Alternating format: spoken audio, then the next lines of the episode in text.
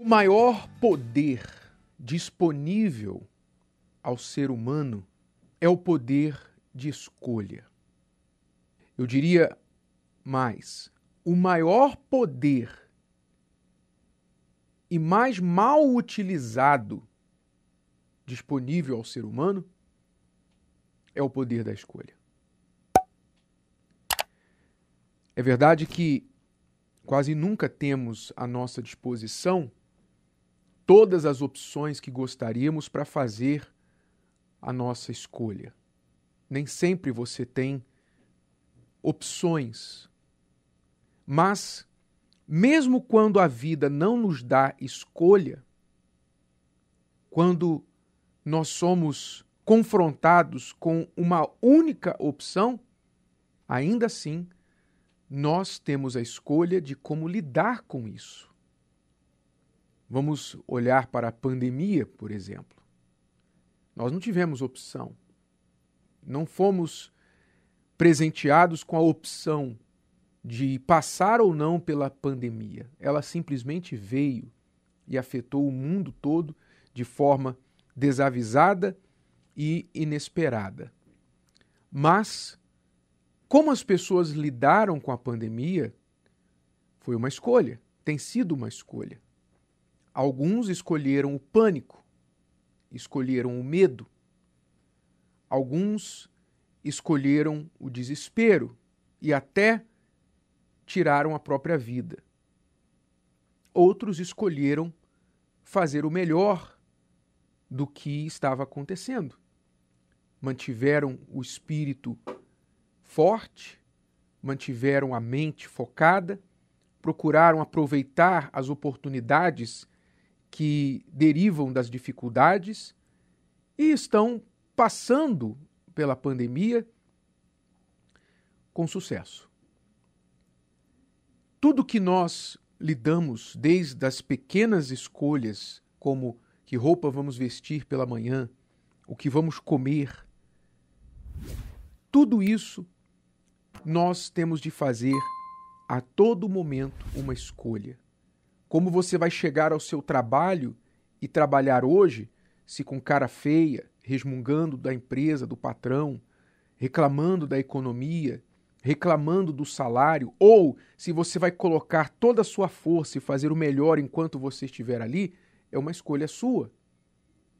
Se você vai guardar mágoa de quem falou mal de você, quem te tratou mal, ou se você vai perdoar e virar a página olhar para frente porque a vida é muito curta para guardar mágoa, é uma escolha sua.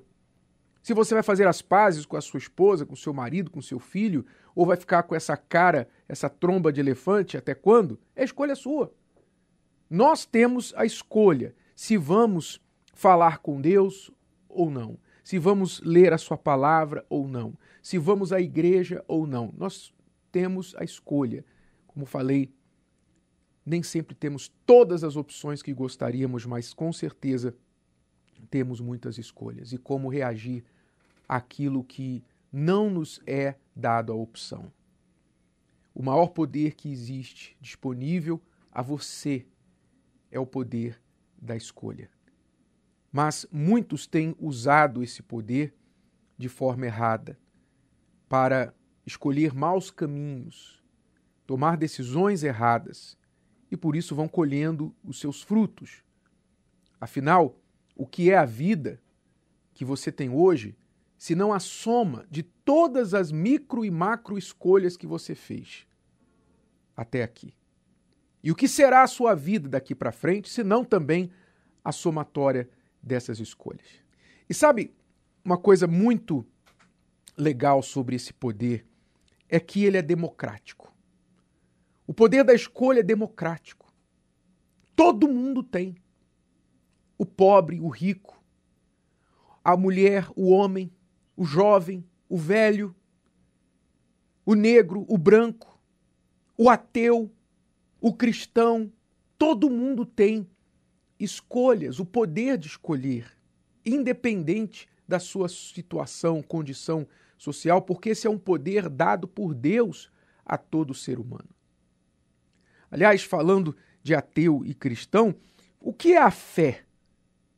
Pense comigo, o que é a fé senão uma escolha?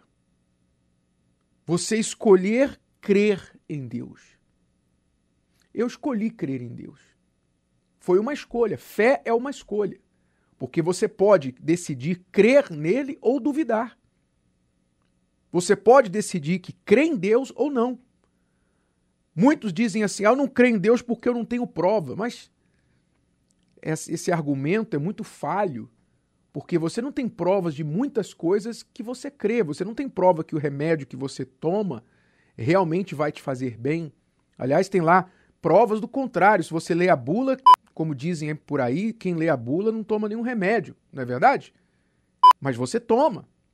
Você não tem prova que o piloto do avião não vai ter um ataque cardíaco em pleno voo.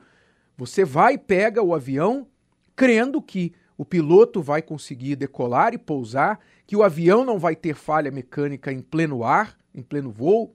Você tem que crer em muitas coisas que você não vê, que você não sabe, que você não entende. Então você escolhe crer ou não. E assim é a nossa crença em Deus.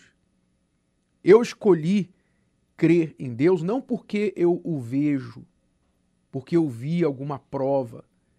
Eu escolhi crer em Deus por quê? Porque ele me deu a inteligência de pesar tudo que eu vejo e concluir que ele existe.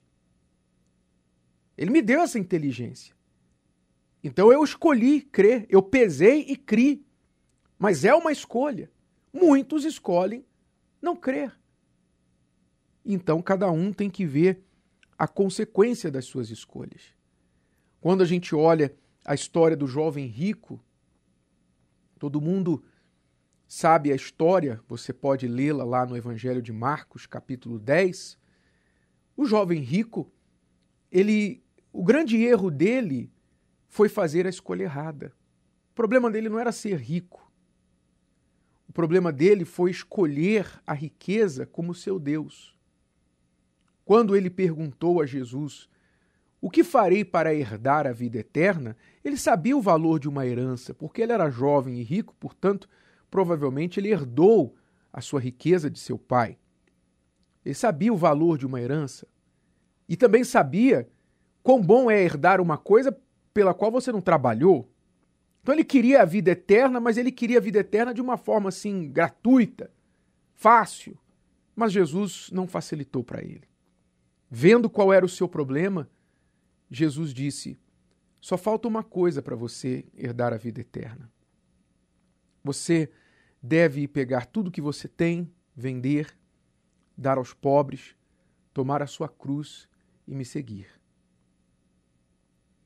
E ali o jovem rico teve uma escolha.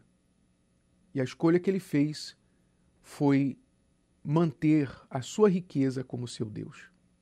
Ele veio até Jesus procurando saber o que fazer para herdar a vida eterna.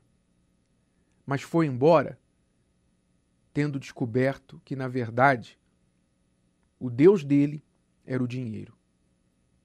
Muitas vezes você ora por uma coisa e Deus te responde outra, porque, na verdade, ele dá a resposta que você precisa ouvir e saber, para que você se enxergue, se conheça e tenha consciência das escolhas que às vezes nem você tem pensado a respeito.